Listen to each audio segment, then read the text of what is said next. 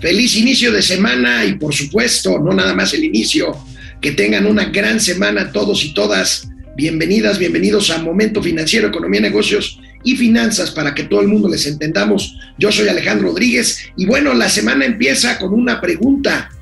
¿Qué hará y cómo lo hará Raquel Buenrostro al frente de la Secretaría de Economía? Sin duda el tema más importante y trascendente para México son las consultas que tienen que ver con el previsible o con el presunto incumplimiento del TLC por parte de México en materia eléctrica, los empresarios reaccionan y opinan sobre la llegada de Raquel Buenrostro a la Secretaría de Economía. Todavía pendiente el nombramiento en el SAT, pero todo parece indicar que se confirmará el adelanto de Mauricio Flores y propondrán de un momento a otro al procurador fiscal de la Federación para ser jefe del SAT. Tiene que ser ratificado en el Congreso. Dan a conocer los nombres de tres ganadores, los tres estadounidenses del Premio Nobel de Economía. Uno de ellos, Bren Bernanke, quien fuera en épocas muy complicadas, presidente de la Fed, de la Reserva Americana, del Banco Central de Estados Unidos, pues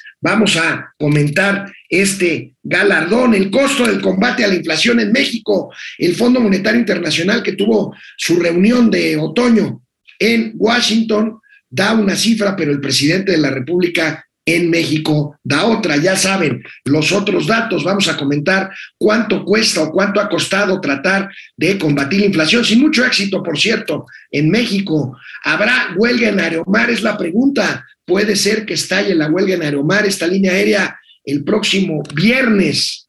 ¿Saben cuánto? ¿Saben qué porcentaje de la población ahorra en México? Solo el 18%. Hablaremos de esto, que es muy importante, y de muchas otras cosas, por supuesto. Abrimos semana con gatelazos, hay más gatelazos corcholateros. Empezamos. Esto es Momento Financiero. El espacio en el que todos podemos hablar. Balanza comercial. Inflación. Evaluación. Tasas de interés. Momento Financiero. El análisis económico más claro. Objetivo y divertido de Internet. Sin tanto choro. Sí. Y como les gusta. Peladito y a la boca. ¡Órale! ¡Vamos, réjete bien! Momento Financiero.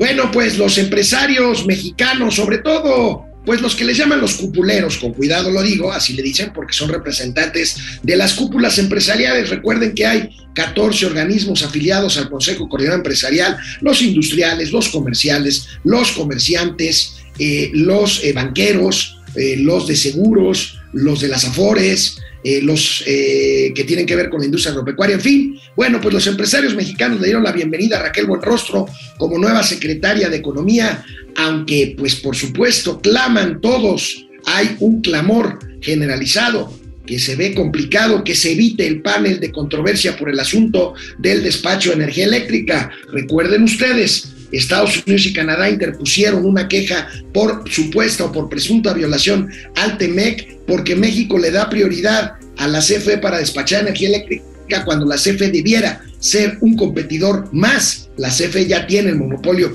de eh, transmisión, eh, pero bueno, pues el despacho eh, que tiene que ver con comprar energía eléctrica, bueno, pues hay leyes violatorias del Tratado de Libre Comercio en México por este gobierno que le dan prioridad a la CFE, aunque su energía sea más cara y más sucia, pues le da prioridad sobre los otros competidores para el despacho de energía eléctrica. Eso, así amanecemos con las primeras planas de los periódicos especializados el día de hoy precisamente este clamor, pide IP, pide iniciativa privada a Raquel Buenrostro resolver la polémica con Estados Unidos. No hay claridad. Recuerden que hoy, hace una semana, se venció ya el plazo de las consultas. No es una camisa de fuerza, pueden ampliarse, pero también en cualquier momento Estados Unidos y, y Canadá pueden solicitar ya formalmente la conformación de este panel, que lamentablemente lo más seguro es que perderamos. Hay otros temas, perdamos, hay otros temas clave. Aquí el economista Raquel Buenrostro pasa de la ofensiva del SAT a la defensiva de la Secretaría de Economía. Por supuesto, no es lo mismo cobrar impuestos que sentarte a negociar temas comerciales. El relevo de Tatiana Cloutier al frente, al frente de la Secretaría de Economía. Pero veamos algunos de los comentarios expuestos a partir del viernes. Tenemos a Francisco Cervantes, el presidente de la cúpula de cúpulas, el Consejo Coordinador Empresarial pues destaca lo que pues siempre había dicho. Y bueno, peleate con la recaudadora de impuestos no es, una buen, no es un buen consejo, la comunicación siempre ha fluido, dice Francisco Cervantes, cuando era jefa del SAT, siempre nos escuchaba, bueno, pues siempre los escuchaba, pero también siempre los apretaba. Confiamos en que mantendrá el diálogo con la iniciativa privada y dará continuidad, dice José Medina Mora, presidente de la Confederación Patronal de la República Mexicana, la Coparmex, y Pepe Agugaber, a quien tuvimos aquí en la semana pasada en Momento Financiero, el presidente de los industriales, dice, debe tener disposición de dialogar a fin de conocer las prioridades. Pues ahí está esta gran expectativa por lo pronto y estaremos muy atentos. Esta semana todavía no se sabe cuándo, lo voy a checar ahorita y ahorita si puedo antes de, terminar el programa se los eh, paso al costo. Esta semana se reunirá la eh, jefa, la nueva secretaria de Economía, Raquel Bonrostro, con los 14 presidentes de los organismos cúpula del gobierno federal. Pero veamos lo que le dijo el viernes eh, a eh, a Víctor Piz, eh, el editor en jefe del financiero, eh, y pues ahí un gran compañero, un gran periodista y amigo, Víctor Piz, lo que le dijo, lo que le dijo el presidente de los empresarios mexicanos, el presidente del Consejo Económico Empresarial, Francisco Cervantes, a el financiero Blume. Gracias al financiero Blume por esta señal y a Víctor, a Víctor Piz, por supuesto, un gran abrazo. Pues mira, primero pues fue inesperado, ¿no? Porque estábamos en León, Guanajuato, en la reunión de industriales cuando estaba de más invitada. Y, bueno, pues sí fue sorpresivo este para todos, principalmente para mí. Este, sin embargo, bueno, pude hablar con ella en la, la tarde noche, hablé con ella, este, pues va a atender, hay algunos pendientes personales que, que tiene, la, la sentí bien, la verdad, y pero bueno, pues son, fue una decisión que, que tomó, ahí lo dijeron, ¿eh? que además no sabíamos que ella ya desde julio ya había presentado la, renuncia, ¿no? Todas las veces que hemos platicado con ella, que teníamos muchísima comunicación, pues nunca nos comentó nada. Pues bueno, llama la atención que los haya tomado por sorpresa, pues no nada más a ellos, a todos, pues como dicen, los agarraron como el tigre Santa Julia, allá en la reunión de industriales de la cual nos había hablado Pepe Abugaber, la verdad a todos tomó por sorpresa, a pesar de que la propia secretaria, eh, ex secretaria ahora de Economía, Tatiana Cloutier, había dicho que había platicado de irse del gabinete con el presidente desde fines del mes de julio. Bueno, pues ahí tenemos esta parte. Pero ¿qué dijo también el presidente del CCE a Víctor Piz? Pues también el Víctor Piz, por supuesto, le preguntó sobre la agenda, los pendientes que hay en el orden de importancia en la Secretaría de Economía. Aquí, aquí lo vemos. No, el diálogo con ella eh, como jefa del SAT fue muy, este, muy bueno, pero además de, de llegar a, este, pues no le llamemos acuerdos, pero de que de que escuchaba, este, nos nos invitaba para escucharnos y bueno, pues algo que puedo poner como ejemplo fue lo de la carta aporte, lo de la facturación 4.0, que no estábamos preparados o más bien las empresas grandotas sí, pero los pymes no. Hablamos con ella y se logró prorrogar, ¿eh? Y además quitar muchos de los accesorios que sentíamos que eran ya una carga muy fuerte con todo lo demás hacia el sector y este y bueno siempre hubo mucho diálogo con ella y además aprovecho de decir que ya hoy en la mañana este platicamos, ya ya tuvimos comunicación y todo y muy bien, ¿eh? Hay muy buena muy buena relación con ella desde que ella era este oficial mayor de Hacienda. Sí, hay una hay hay una agenda transversal con economía que economía pues, es la secretaría con la que tenemos nosotros el día a día y este bueno, pues el tema de las consultas del TEMEC, el tema de la política industrial, el tema de la reactivación económica, en fin, son, son yo creo que no eh, terminaríamos de denunciar toda la, agenda que tenemos con economía. Y bueno, pues hay un buen equipo, hay un buen equipo de hacia adentro, los secretarios en comercio exterior, en políticas de públicas que tienen que ver con la política industrial, en fin, son eh, con economía hay muchos temas y tienen muy buen equipo. Pero además le, le ofrecía yo que pues también el equipo que tenemos nosotros del CCE, que tenemos oficinas en Washington, tenemos abogados en comercio exterior, tenemos un equipo también muy muy profesional, muy importante, también este, lo pusimos a las órdenes, ¿no? Con, con el objetivo de que le vaya bien a México y que estos temas que acabo de platicar, pues cómo podemos apoyarlos también, ¿no? pues como pueden ver, muchos temas, desgraciadamente, y ahí está el inicio de la explicación de la, de la salida de Tatiana Cloutier. Eh, la verdad, la verdad es que nunca figuró como protagonista en ninguno de esta, de, esta agenda. Bueno, lo único que hizo y no la pelaron en el resto del gabinete fue eh, el tema de la política industrial que presentó apenas unos días antes de eh, saberse de su renuncia. Pero bueno, pues en el tema comercial, nunca tuvo ahí un papel relevante, lo tuvo la subsecretaria de Comercio Exterior, el propio canciller, más, pues, por supuesto, con mucho más colmillo. Y bueno, esperemos que ahora con la cercanía del presidente, Raquel Buenrostro sí tenga pues eh, que ver con estos temas que son importantes, apenas, eh, además de, del tema comercial, pues el tema de la propia relación con los empresarios, el tema de la inflación, el tema de las cadenas de valor, el tema de pequeñas y medianas empresas, de las pymes, en fin, esperemos que esto tenga un poquito más de forma como secretaria de Economía Raquel Raquel Buenrostro. Ahorita en un momento más, si me pasan el dato, ya lo estoy reporteando, ya lo estoy averiguando, les digo eh, qué día se reunirían los representantes de las cúpulas empresariales mexicanas con la nueva secretaria de Economía. Mientras tanto, esta madrugada se dio a conocer en Estocolmo eh, el Comité Nobel. Eh, esta madrugada dio a conocer, fíjense, el premio Nobel que no dejó instaurado en su legado el, el sueco Alfred Nobel eh, que, fue el creador de estos premios y el creador de este fondo a través del cual se entregan pues algo así como 900 mil dólares al ganador del premio Nobel o a los ganadores de cada premio Nobel. Física, química, este premio Nobel de la Paz, por supuesto, premio Nobel de Literatura. Este premio Nobel de Economía se instauró años después por el propio comité, ya sin Alfred Nobel, ya no vivía Alfred Nobel, y bueno, es un eh, reconocimiento a eh, una ciencia nueva a una ciencia nueva que ha adquirido gran relevancia. Bueno, pues vamos a ver el nombre de tres ganadores, todos ellos estadounidenses, del Premio Nobel de, Economía, dado a conocer esta madrugada allá en Suecia. Ahí tenemos cómo lo informó en su Twitter la cuenta del Premio Nobel. Estamos hablando de Ben Bernanke, Douglas Diamond y Philip Dybvig, todos ellos norteamericanos que eh, son reconocidos por sus investigaciones sobre las crisis bancarias y financieras.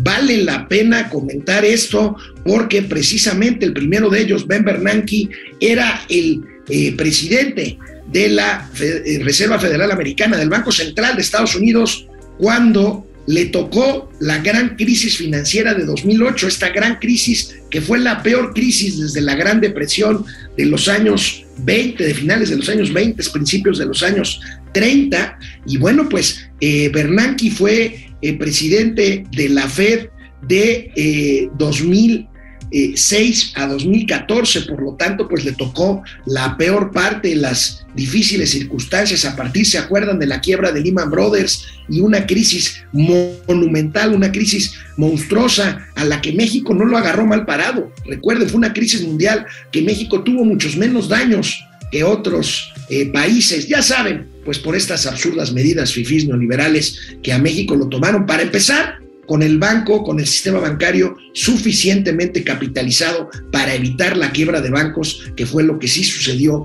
en otros lugares del mundo. Pues ahí tienen Ben Bernanke, del que seguramente ustedes habían oído hablar porque fue muy mediático como todos los presidentes de la Fed, todos los banqueros centrales pues tienen exposición mediática. Bueno, pues Ben Bernanke, Douglas Diamond y Philip Dybvig eh, son los ganadores del Premio Nobel de Economía. Bueno, ¿Cuánto cuesta combatir la inflación en México? Datos del Fondo Monetario Internacional que llevó a cabo este fin de semana, este fin de semana, eh, eh, su reunión de otoño en, junto con el Banco Mundial, este, eh, pues dice que habló de México y habló de su política de combate a la inflación, a la inflación eh, y bueno, pues hay una opinión muy interesante. Podemos ver esta nota, esta nota. Fíjense, dice el Fondo Monetario Internacional, las medidas para mitigar la inflación en México han costado 1.4% de su Producto Interno Bruto. Por supuesto, la mayor parte o el mayor peso y por supuesto el mayor costo de estas medidas antiinflacionarias es el subsidio a las gasolinas. La intervención financiera del gobierno restó al menos dos puntos a la votación, eh, perdón, a la variación anual de la inflación. Dos puntos, dice el Fondo Monetario Internacional. Pero el presidente de la República, Andrés Manuel López Obrador, tiene otros datos, por supuesto pues después de 500 mil millones de pesos, que es una barbaridad de dinero que ha costado el subsidio de las gasolinas o que cuesta en términos anuales, pues el presidente de la República esta mañana allá en Palacio Nacional dice que este, eh, este, esta, este gasto pues ha repercutido en más puntos que se hubieran subido de no haber existido esta medida. Vamos a ver, vamos a ver lo que dijo. Imagínense en una situación como la que estamos, que dependiéramos de la compra total de gasolina del extranjero, ¿cómo íbamos a sostener el precio actual de la gasolina? La inflación estaría en 14%, no en 8.7%.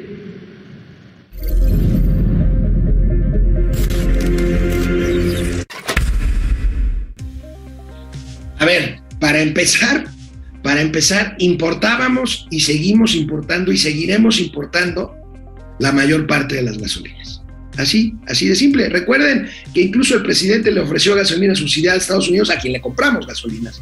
Pero bueno, ya saben que él tiene otros datos, dice que la inflación hubiera sido de 14%. Bueno, el hubiera no existe, pero el presidente defiende sus políticas, sobre todo un presidente acosado ya por escándalos de que se van revelando cada vez más eh, pues cuestiones que tienen que ver con el actuar del ejército mexicano y de su relación con el gobierno de la 4T, tráficos de influencias, este, bueno, eso de que el Estado Mayor Presidencial ya no existe, bueno, pues la familia presidencial y el propio presidente son acompañados por grupos de militares hasta para sus cuestiones estrictamente privadas. En fin, han salido muchas cosas y el presidente trata de cambiar, como siempre lo hace y muchas veces con éxito, eh, la narrativa. También hay que decir que el organismo, el Fondo Monetario Internacional, este, pues... Eh, eh, aguantará, dice que México aguantará las turbulencias por venir. Esta es una buena noticia. El Fondo Monetario Internacional habla de que la recesión es inminente, pero que la recesión podría tomar eh, bien parado a México para que la turbulencia no sea mayor. Aquí tenemos esta nota también de mi amiga Yolanda Morales, que es una experta en cubrir organismos financieros internacionales. Economía mexicana inicia desaceleración, sí, pero resistirá la turbulencia, dice el Fondo Monetario Internacional. En las primeras conclusiones, tras, la visita que hicieron expertos a México para hacer el chequeo anual de las finanzas públicas, recomendaron desarrollar planes de contingencia para aplicar en caso de presentar un choque adverso, mayor vía inflación o desaceleración de los Estados Unidos. El caso es que la desaceleración es un hecho en Estados Unidos. Vamos a ver qué tanto nos pega México. El Fondo Monetario Internacional también recomienda a quien fuera o a quien sea el nuevo jefe del SAT en México, pues tratar de impulsar ahora sí una reforma fiscal. No lo harán porque esto implica costos políticos y bueno, este gobierno es absolutamente electoral, su prioridad es electoral, pero bueno, el Fondo Monetario sigue recomendando una, una reforma fiscal. ¿Para qué? Para evitar esta crisis fiscal que ya hemos dicho aquí en momento financiero, que es inminente en el caso, en el caso de México. Bueno, pues me dicen, y eh, precisamente me dice uno de los eh, presidentes de organismos empresariales, que todavía no hay fecha para la reunión. Me imagino que Raquel Buenrostro apenas está organizando su agenda en la Secretaría de Economía. Todavía no hay fecha ni hora, por supuesto, para la reunión con los empresarios mexicanos. Seguramente será esta semana eh, porque pues eh, el tema apremia. El tema apremia. Nosotros les iremos informando eh, qué es lo que vaya sucediendo, por supuesto, de darse esta reunión entre la nueva secretaria de Economía y los empresarios organizados en organismos intermedios. Pasamos a otra nota. Hemos dicho, hemos dicho que el crédito para vivienda es el que se ha mantenido a, pesar de todo el crédito hipotecario. ¿Por qué? Porque bueno, quienes tenemos créditos hipotecarios los tenemos a tasa fija y eso pues hace de que pues la cartera se comporte más o menos igual, pero los nuevos créditos empiezan a desacelerarse. Porque pues ante la propia inflación que eleva el precio de las viviendas y las propias tasas de interés que seguramente harán que las condiciones pudieran ser otras más allá de las tasas fijas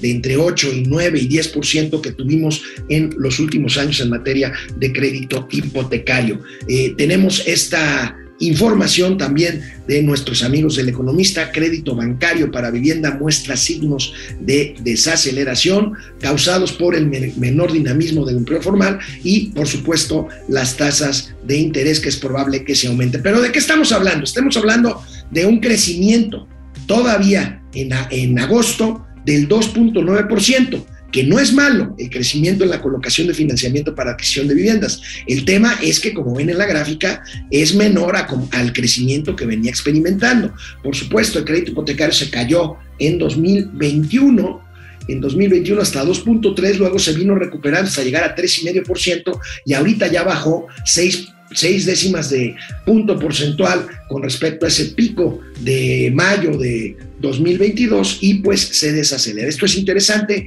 porque pues les habíamos dicho el comportamiento del crédito al consumo este pues es eh, crecimiento, porque bueno, es una fuente de financiamiento ante la inflación y el menor poder adquisitivo, pero también a su vez, pues crece la morosidad, la cartera vencida de otro tipo de créditos, como puede ser el crédito, el crédito al consumo. Bueno, pues llego, llego a la mitad del programa de Momento Financiero de este lunes. Tenemos mucha información más, tenemos el tema de Aeromar, tenemos el tema del ahorro en, México, eh, tenemos la inflación, cómo nos va a pegar el Día de Muertos, que pues hay, es un día importante para México, y bueno, pues lo prometido es deuda, y no voy a hacer caravana con sombrero ajeno.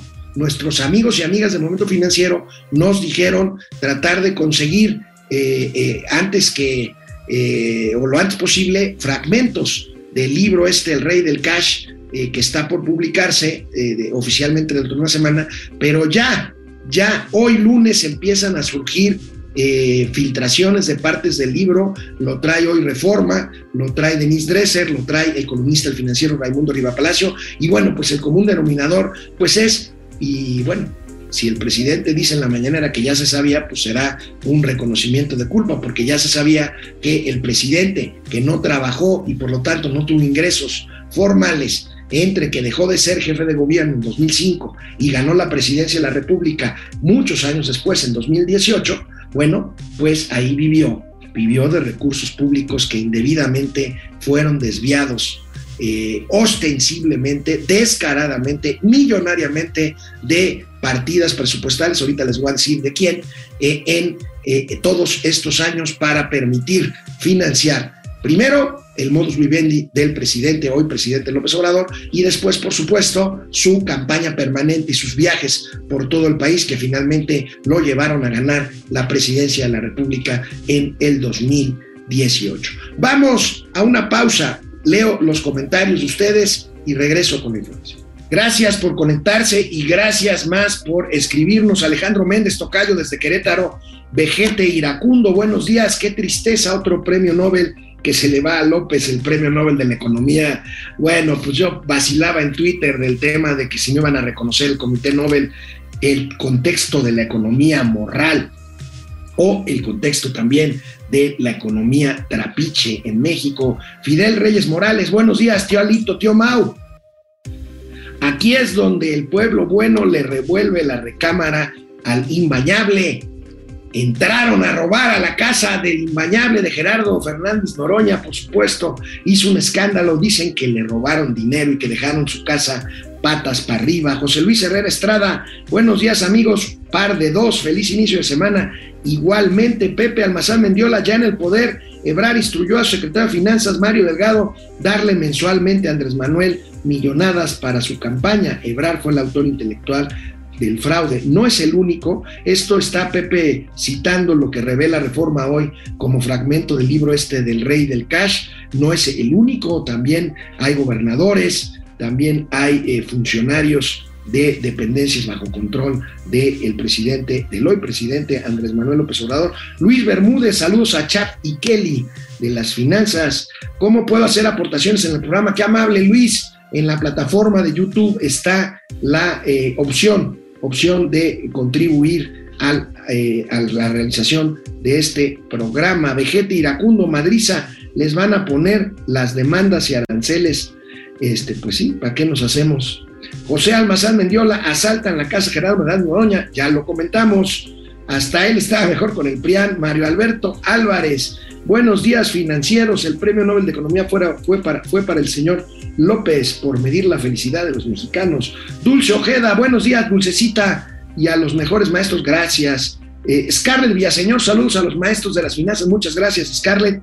Teo Rangel, Alex, buenos días, que la pases. Eh, ¿qué, ¿Qué pasa con el SAT y con las reformas laborales desde Tonalá, Jalisco? Teo, bueno, hay reformas laborales que están tratando de cambiar el tema, algo así como la reforma judicial de juicios presenciales y estas cosas, están tratando de apresurar cualquier juicio laboral y hacerlo mucho más expedito, traen problemas, es un tema muy complicado. Y bueno, pues el SAT, no sé si te refieras a la, al retraso en las citas, pues hay, hay todavía un rezago que ha tratado de resolver. Pues ya Raquel Buenrostro ya se fue, vamos a ver quién llega a tratar de resolver este problema. Pro, Proce Server, eh, eh, tíos financieros, buen inicio de semana para todos y saludos desde Greenwich, ahí donde está el meridiano cero. Pupi Noriega, Pupi, ¿cómo estás?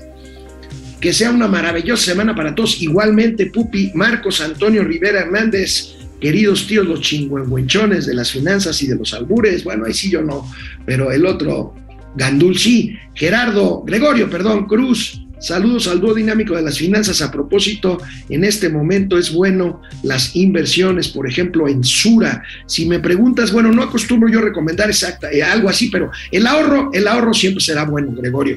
Busca tu mejor opción. Yo lo que siempre digo es que sí trate de ser el sistema financiero formal. Insisto, a lo mejor es un problema de mi generación, pero bueno. Teo Rangel, 20 pesos, se mocha. Teo Rangel, muchas gracias. Doctor Serrano, Alex, además del panel del tratado, es necesario hablar de la falta de capacidad instalada en la CFE para cubrir un deseable incremento en la demanda. Pues ya hemos hablado de eso, doctor.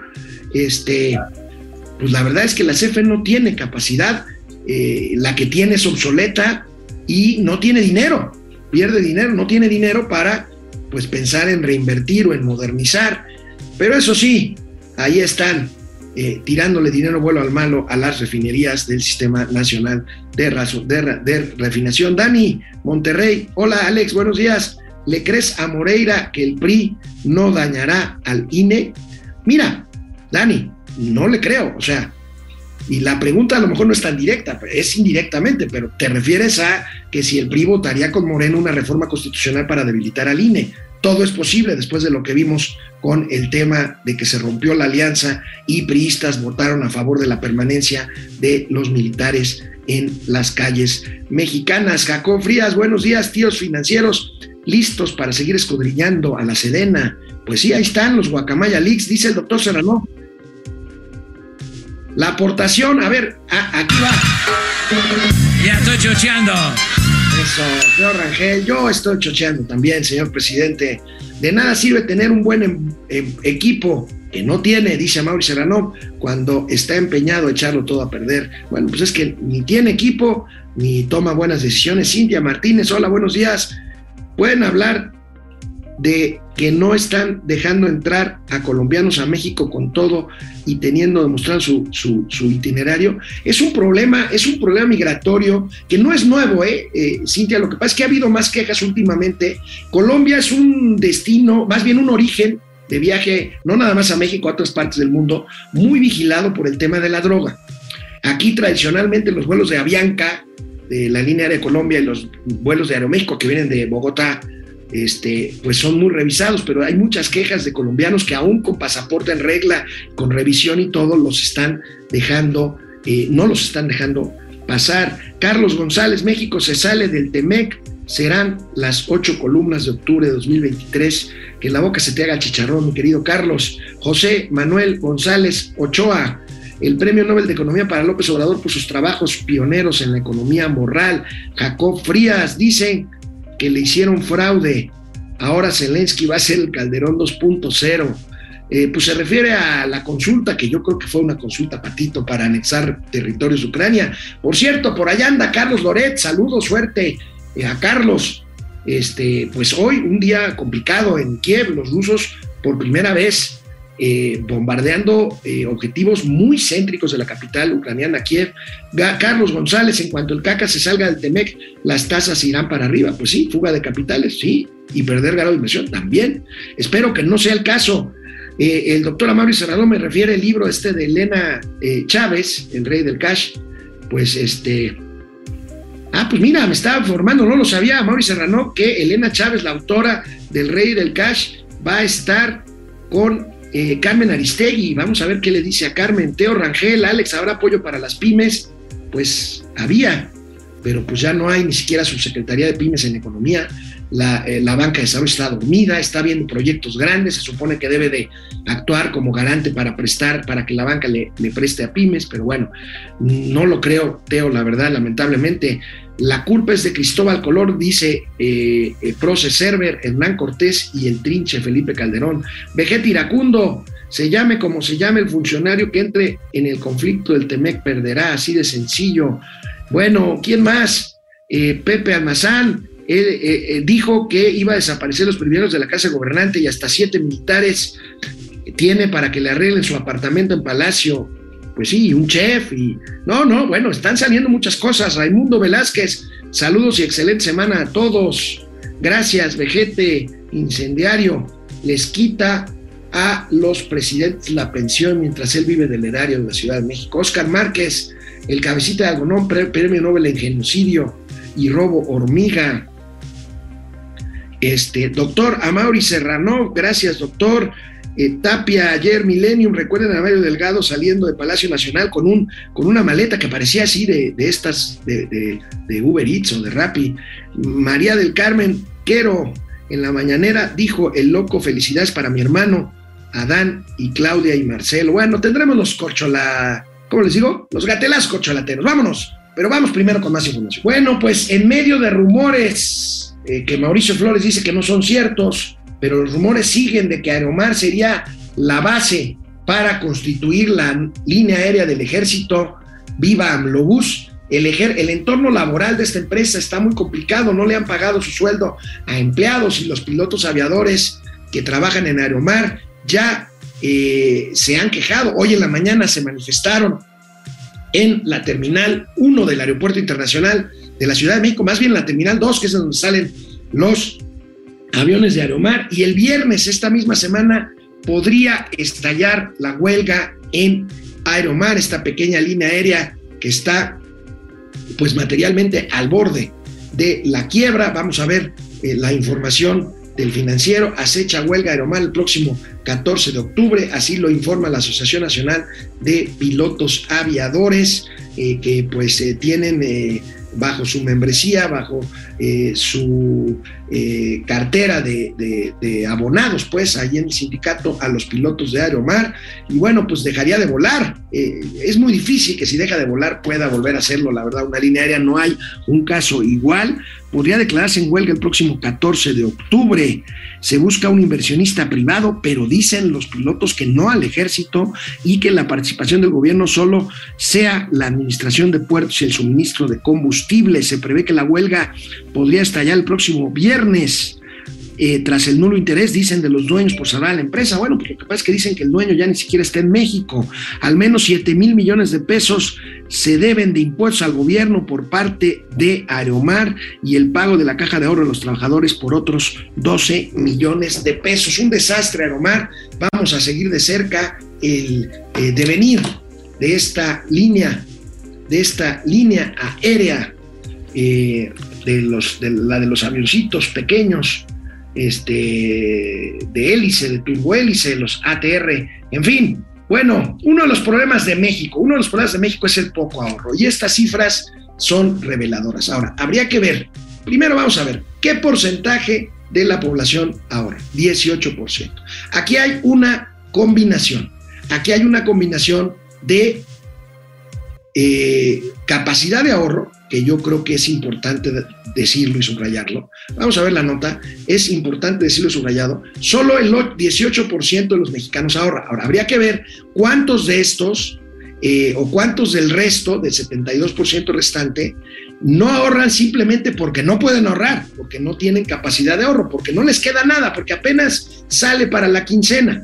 Y habría que ver cuántos no ahorran pues simplemente por una falta de la cultura del ahorro, que debe de ser un tema importante, pero no la mayoría.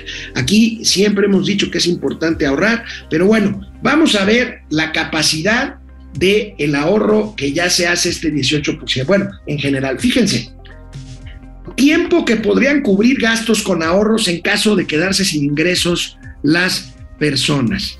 Fíjense, el 34% simplemente no tienen ahorro y no aguantarían ni siquiera una semana sin ingresos. El 21% podría aguantar entre una semana y un mes. El 26% entre un mes y tres meses. El 9% entre tres y seis meses. Y el 9% más de seis meses. Este es un tema, este es un tema relevante. Este es un tema que hay que señalar eh, si hay capacidad de ahorro. Es más, hay que hacer un esfuercito, aunque aunque uno piense que la capacidad de ahorro es nula, pues mire, a lo mejor destinar una cantidad, aunque sea pequeña, crea, créame que hace la diferencia. O, pues si usted dejó de hacer algo, de fumar, por ejemplo, eh, pues destinar eso que se gastaba usted en cigarros o en cualquier otra cosa eh, este, a, al ahorro. Es eh, dramática las cifras que vemos, solo 18% con capacidad de ahorro, y de los que llegan a ahorrar algo, bueno, ya no digamos los que no ahorran, pues no pueden sobrevivir una semana, pero pues solo menos del 10% de las personas que ahorran podrían sobrevivir seis meses o más si se quedan sin trabajo. Este es un tema, este es un tema que hay que tomar en cuenta. Y siguiendo con economía, economía de nivel calle, se acercan las festividades del Día de Muertos, es un día importante en las celebraciones de los mexicanos, el Día de los fieles difuntos. La inflación le pegará a los consumibles, pero sobre todo al pan. Vamos a ver el pan de muerto, cómo anda. Y no es que pretenda yo hacer aquí una sección alterna de quién es los precios, como la que hace en eh, las mañaneras los lunes justamente. Bueno, pues el pan de muerto, que el pan de muerto no mate sus finanzas dice el economista. Costo del pan de muerto chico, precios en pesos. En la Esperanza 22 pesos, en el Globo 31 pesos, es, claro, es, es caro, el Globo es más caro, 13 pesos en Soriana, 13% Chihuahua, y fíjense otra vez el fenómeno pues, de la economía de escala y de estas grandes empresas de retail, Soriana, Chedraui, Walmart, que compran en grandes volúmenes y con eso bajan, bajan los precios y entre 7 y 13 pesos el panadero de la colonia, las, las panaderías de las colonias. Pero vamos a otro, a otro gráfico que pues habla de que pues en general los productos para decorar altares de los seres queridos, pues se han incrementado 38.7, casi 38.8%. Si usted quiere poner pues un altar, eh, pues eh, se ha incrementado 23% el pan, el pan dulce 22%, los pasteles, pastelillos 25%, el pan blanco 30%, eh, pasteles a granel 17% y el pan de caja 22.5%. Bueno, pues ahí está el efecto inflacionario, lo veíamos en las navidades, lo veíamos en el regreso a clases y ahora lo estamos viendo en la parte de eh, el día de muertos, el Día de los Fieles Difuntos. Y bueno, como lo preveíamos, empiezan allá circular fragmentos del libro El Rey del Cash por esta persona, Elena Chávez, que por cierto estará, en, si no está ya, ahorita me lo van a informar en el noticiero, de, en el programa de Carmen Aristegui. Eh, bueno, pues empiezan a salir. Esta persona, Chávez, esta señora Chávez fue esposa de eh, uno de los hombres más cercanos durante muchos años al presidente López Obrador, César Yáñez, que fue su vocero, fue el único que estuvo pegado al presidente en sus peores momentos, cuando no muchos lo pelaban. Ahora, ahora lo, lo, lo micailonean, lo lambisconean, pero muchos de ellos no estuvieron ahí. César, César Yáñez sí estuvo ahí, y bueno, pues su ex esposa revela ahora pues lo que ya se sabía, pero está dando pues pruebas de, por ejemplo, esta nota de reforma y aquí pues es un doble contrasencillo porque es una carambola de dos bandas, porque aparte de revelar lo que ya sabíamos, pues habla de que Marcelo Ebrard, cuando fue jefe de gobierno, pues dispuso de ordeñar salarios de dependencias del gobierno de la Ciudad de México para entregar cantidades millonarias en la casa de San Luis Potosí, de la calle de San Luis Potosí, allá en la colonia Roma, donde despachaba eh, este Andrés Manuel López Obrador. El libro de Elena Chávez asegura que ella vio cómo se entregaban maletas y sobres de dinero en efectivo, no se aceptaba algo que no fuera en efectivo para eh, la campaña de López Obrador y por supuesto su, manutención. El jefe de gobierno, Marcelo Obrar, le instruía a su jefe de finanzas, que era, ¿quiénes creen que era? Mario Delgado, el actual presidente eh, del Morena, pues que entregara estos recursos eh, en la casona de la calle San Luis Potosí. Bueno, eh, Raimundo Rivapalacio en su columna de hoy El Financiero también habla de este modus operandi de pues dinero, carretadas de dinero en efectivo que exigía Andrés Manuel López Obrador en cuanto iba de gira. Había un lugar en donde un presidente municipal había sido apoyado por él y bueno pues le exigía eh, eh, y sobre todo después de que se formó Morena pues les exigía eh, pues moches. Ya ven el caso de Delfina Gómez que le documentaron y la declararon culpable. O sea la candidata al gobierno del Estado de México actualmente, senadora. Por eso yo creo que regresó al Senado, porque tiene fuero, porque ella para efectos prácticos es una delincuente electoral confesa y sentenciada. ¿Por qué? Porque se confirmó que le quitaba el 10% de su salario a los empleados del, municipio, de la alcaldía de Texcoco, cuando ella fue presidenta municipal, para destinarlos a las campañas de Morena. En fin, con lo que le diga hoy a Carmen Aristegui, Elena Chávez, autora de este libro, pues arrancará la temporada de filtraciones de aquí a que aparezca el libro formalmente. Está agotado el libro y todavía no sale en Amazon para eh, empezar a circular el próximo lunes, dentro de ocho días, el próximo lunes 18 de octubre. Vaya escándalo que se suma a pues revelaciones que un día sí y otro también salen de los millones de archivos que fueron hackeados de la Secretaría de la Defensa Nacional. La nota de este fin de semana pues fue que sí existe el Estado Mayor Presidencial, ese que el presidente de la República, López Obrador, ha dicho que ya no existe. Bueno, existe con otro nombre o sin nombre, pero el caso es que la familia del presidente López Obrador se desplaza y viaja acompañado de personal militar. Se ha documentado ahí que la doctora Beatriz eh, Gutiérrez Müller, por ejemplo, fue a vacacionar a Puerto Vallarta, al hotel de quién creen, al hotel Vidanta, del compadre Daniel Chávez, pero fue acompañada por personal militar que incluso la acompañó a pasear por las aguas hermosas de la Bahía de Banderas eh, en un buque militar y escoltada por personal militar, por personal naval en este caso. Y bueno, pues también se habló el fin de semana de los siete militares que atienden el departamento del presidente y su esposa en Palacio Nacional, del servicio médico del que gozan en su familia eh, él, y su familia, y del chef que tiene en Palacio Nacional, que, que está pues dedicado a cocinar los alimentos para el presidente y para la familia presidencial. En fin, no son iguales. Ah, pero cómo se parecen. No digo que un jefe de gobierno no tenga un equipo eh, de apoyo. Todos lo tienen, todos lo tenían en México. Pero, ¿por qué negarlo? ¿Por qué negarlo si sigue ahí? Aunque ya no se llame Estado Mayor Presidencial. Bueno, pues ahí está los Guacamaya Leaks, los Guacamaya Leaks que siguen revelando información de este, de este tipo. Y bueno, lo que se viene con el libro El Rey del Cash de Elena, de Elena Chávez. Pendientes con lo que le diga a Carmen Aristegui. Vamos a un corte, leer comentarios y regresamos con los gatelazos. Dice Rafifi PD, no pasa nada y no pasará nada con el libro El Rey del Cash, tampoco sirve de nada la información de Guacamayas, estamos bajo un régimen autoritario y esa es la verdad. Bueno, no pasa nada en cuanto a, en cuanto a que ahí van, a seguir, Rafifi. Yo creo que lo importante es que pase algo en torno a que se señale, se critique y se exija eh, pues que pase algo, justamente, aunque no pase nada. Yo creo que es mejor eso a que no se diga absolutamente nada. Juan Carlos Maldonado, saludos al sol y a la luna de las finanzas. Les tengo buenas noticias. Ya estamos del lado equivocado de la historia ya es abrumadora la avalancha que nos aplastó, solo queda el 24. Andrés Puc, oye campeón, ¿crees que no sea para espiar, solo para trabajos de inteligencia el satélite de los grupos que firmó el CACAS? Pues por supuesto que es para espiar, hombre.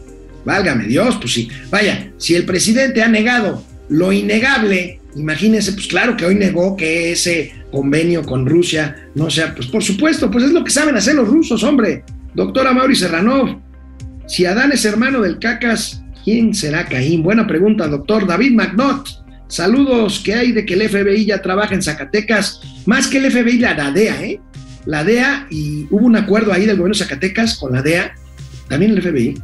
Bueno, este, lo que pasa es que hoy el presidente negó que eso tenga, tenga validez. Por supuesto, al presidente no le gusta que le brinquen las trancas. Y bueno, más allá de que el gobernador David Monreal es el peor, el peor evaluado de todos los gobernadores y es un desastre Zacatecas con la responsabilidad también que le toca a él, pero también al gobierno federal. Minerva Barrón, la gasolina es más de 4 dólares, es más de 4 dólares en Estados Unidos. José Almazán Mendiola, me acabo de enterar correos filtrados a la Sedena que cuando Betty se van a dar, lo acabo de comentar, allí en, en la playa en, Puerto Vallarta, Minerva Barrón, les diré hermanos porque son igual de tranzas, Alejandro Castro, saludos a todos, a toda la audiencia que sigue Momento Financiero, Alejandro Mauricio, que sigan, que tengan un excelente inicio de semana. Gracias, Eduardo Martínez. Buenos días, amigos. Saludos desde Dallas. La tía Tatis es ahora la tía. ¿Acuerdas? ¿Te acuerdas de que te lo dijimos? Pues sí. Carlos González, quieren perder dinero, inviertan en aerolíneas. Muy complicado el negocio aéreo. Lía San Ciprián, este gobierno nefasto solo es de ocurrencias. Víctor Hernández, maestro Alex, el PG López trata de salir del TEMEC con objeto de continuar su plan de cuarta de formación. Carlos González, ahorrar el 10% de tu salario si tienes entre 25 y 30 años. Buen consejo, Carlos, es así.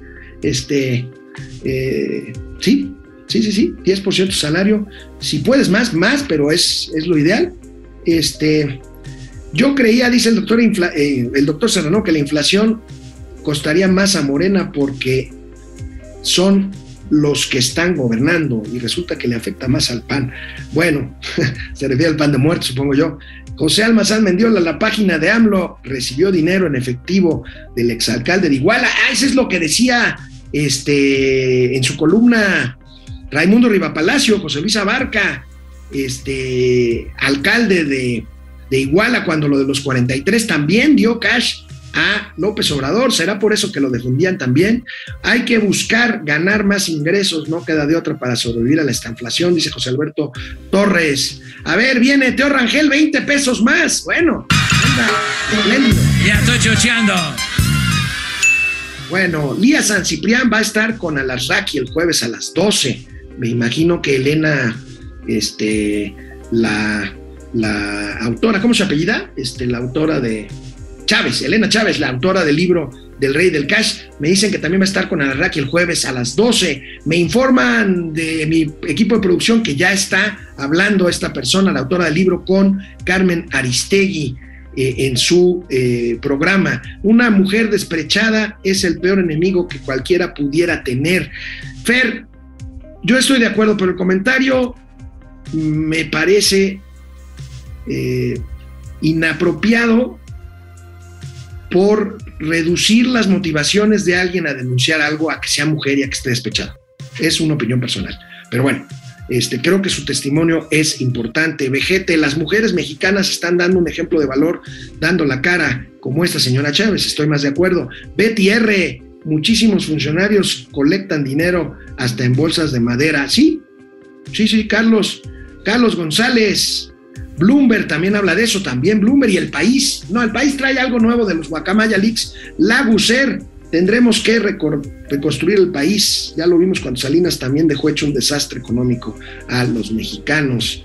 Minerva, Barrón, no son iguales, son peores. José, Luis Flores, ¿qué pasa con Obrador? Ya no, ya no cacarea, dice aquí. A ver, perdón, me pongo mis lentes.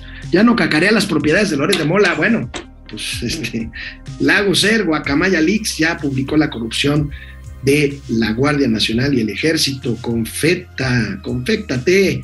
Pero la Sopi renunció a ser primera dama, pues sí, pero no a los privilegios que tiene por ser esposa del presidente de la República, y aquí sí por ser esposa del presidente de la República, ¿eh? no me meto con ella, ni por su carrera, ni por su doctorado, ni nada, pero esos privilegios son por ser la esposa del presidente de la República. Carlos Barrera, López Obrador viene siendo una especie de manager o representante de artistas chafas que cobran comisión. doctor Serrano, hablan de la CFE y un apagón en la colonia, en mi colonia residencial, gracias. No más, no habrá maroma que alcance para justificar lo que se filtró en Guacamaya Leaks y el libro El Rey del Cash no se olvidará para 2024. Bueno, pues ahí está. Vámonos con los gatelazos. Bueno, pues antes de empezar los gatelazos, otra aportación, Darío Uribe. 49 pesos, ¿verdad? 49 pesos. Nada más que el Inge de sonido. Ahí está. Ya estoy chocheando. Bueno, vamos con los gatelazos. El primer gatelazo. A propósito del libro este que ya está empezando a salir y a causar escándalos. Nada más les recuerdo lo que decía hace cuatro años, ya presidente de la República, Andrés Manuel López Obrador. Todos los negocios jugosos que se hacen en el país,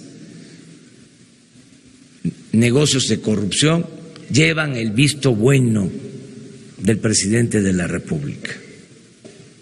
Para que esto quede claro. Gatelazo del pasado, ahí está, ahí está. Eh, bueno, tendrá que comer sus palabras porque están saliendo muchos actos de corrupción, no nada más de los Guacamaya Leaks. Y ustedes me dirán, oye, pero lo del hablo del rey del cash era cuando no era presidente. Pues sí, pero él dice que era diferente. Y los negocios han florecido. Los negocios han florecido. Ahí tenemos, ahí tenemos a Daniel Chávez de Vidanta, ahí tenemos muchos otros casos, el señor Tapia con la refinería, los compadres de Rocío Nale, los carboneros de, Manuel Bartlett, el hijo de Manuel Bartlett, la prima Felipa de López Obrador, los hijos del presidente, en fin, bueno, quien ya lleva varios gatelazos es la diputada Patricia Armendaris. ¿Se acuerdan que le dijo a Fernando del Collado? ¿Se acuerdan que le dijo a Fernando del Collado en, en el programa este maravilloso que es este Tragaluz? Eh, le dijo que la eh, que la eh, que mañanera era una doctrina. Bueno, 30 segundos después le preguntó, oiga, escuché bien, dijo doctrina, y dijo, no, para nada, yo no dije doctrina, y ahí está grabado. Bueno, el último no tiene comparación. Pati Armendaris, ante la inflación, veamos lo que sugiere. Veamos lo que sugiere. Buenos días, dice, la cebolla, el tomate y el tomate verde están por las nubes. ¿Qué pasaría si tratamos temporalmente de no consumirlos? No traguen chaires. Y así vamos a combatir, a combatir la inflación, por supuesto. Carmen Patricia Armendaris, Carmen Patricia Armendaris borró este tweet. Bueno, pues, híjole, es hora, es hora de ver al gran champ, el trabajo del champ el viernes. Señor, todavía no entiendo por qué tenemos que quemar todo esto. Te haces este el tontito. No, de verdad no entiendo. Es de que hubo un ataque cibernético. Pues por eso, fue un ataque cibernético. No sabe qué es cibernético, ¿verdad? Claro, los hackeadores se meten y sacan toda la información. Así es, ¿verdad? Bueno, pues sí. Solamente que los hackeadores se meten a la computadora. ¿Cómo está eso? No, se meten con las contraseñas. ¿Cuántas veces no le dije que tamal de chipilín 18 no era buena contraseña? Pues sí. Bueno, hasta la de Netflix está chafa. A ver, a ver, a ver, a ver. No somos iguales 22. Sábelo todo. Oh, pues es que tampoco hay que ser adivino, ¿eh? Y bueno, ya. Sí, ya. Aquí están todos los expedientes que quiere quemar. ¿Que este no era del PRI? Este también era del PRI. Oiga, casi todos del PRI, ¿eh? ¿Hace bien el PRI en rectificar? Pues que no se supone que eran más malos que Darth Vader. Y eso de que no somos iguales. Sí, cambié de opinión. No, pues ya vi. No sé si encontraste el video. Sí. Pero ¿qué es esto de hablando de corrido volumen 2? Ah, pues hablo de corrido. Ay, sí. ¿Usted? ¿Podemos verlo antes de quemarlo? Sas, sas, sas. que cuidar a esa institución que es el ejército, que no se utilice para suplir las incapacidades de los gobiernos civiles. No, pues sí hablaba más fluidito, ¿eh? vayan a otorgar facultades excesivas al ejército. Se ve hasta más bonachón. Yo creo que es de cuando todavía podía dormir, ¿verdad? Ahora eh, ca- casi no pude dormir este, de preocupación. Además, No, pues así ha de traer la conciencia. quiera a la misma institución militar. Que regresen los soldados a los cuarteles. Y bueno, ya es un asunto No, que se tiene pues. que.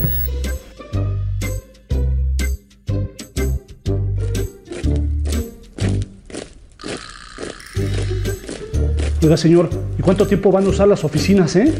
Seis años. Ay, mire una guacamaya. Ay, nanita.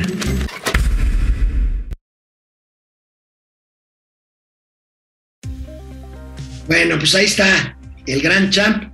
Y bueno, pues gatelazo presidencial. ¿A dónde creen que fue el fin de semana a revisar refinerías? Pero fue a dos bocas. Fue a supervisar una obra. No que ya, no que ya había terminado, no que estaba inaugurada. ¿Para qué la inauguraron? Miren. A ver si puedo ser breve. Está Octavio, el almirante Ojeda, Rocío, Carlos, gobernador de Tabasco, para tener una idea. Aquí llega el petróleo, el crudo, la materia prima, un millón de barriles en esta terminal de Dos Bocas. Y se construyó aquí mismo esta refinería para procesar 340 mil barriles. Miren.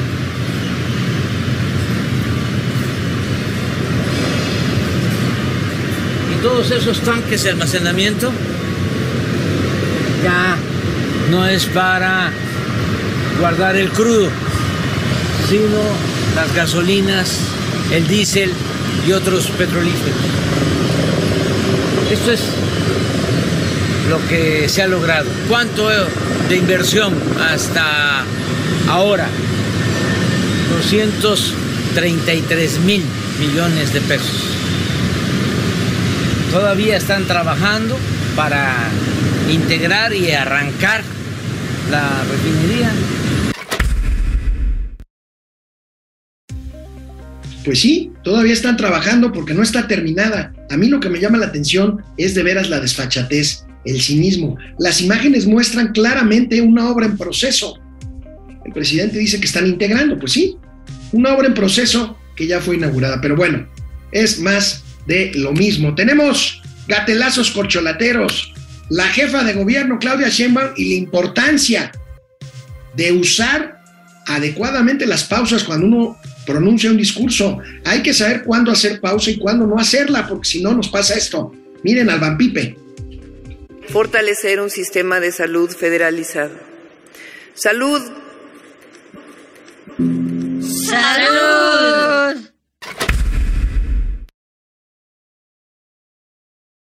Bueno, otro gatelazo corcholatero. ¿De quién creen que es cumpleaños hoy?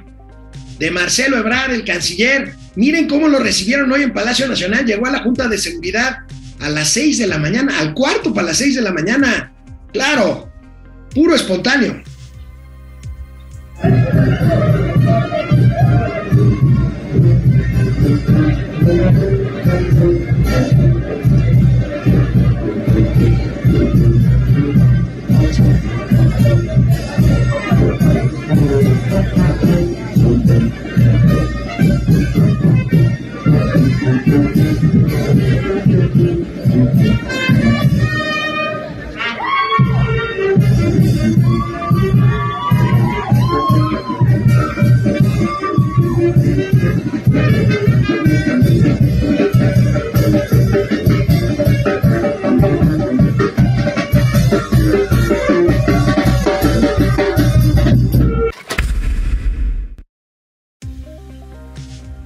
Son iguales, ¿verdad? Son. ¿Cómo se parecen? Son peores. Qué horror, qué horror, qué ridiculez. Bueno, para cerrar, el, ya en Palacio Nacional, pues Marcelo subió una foto con su pastel. Aquí lo interesante de esta foto es quién está y quién no está. Pero bueno, ahí se las dejo de tarea. Ahí está Lázaro Cárdenas Batel, ahí está el secretario de Marina, el secretario de Gobernación, a la derecha de Marcelo Ebrard, este, el subsecretario Mejía, Alejandro Encinas. Bueno, pues ahí se las dejo de tarea. Gatelazos corcholateros. Nos vemos mañana. A ver si mañana ya se curó la cruda el buen Mauricio Flores. Hasta mañana.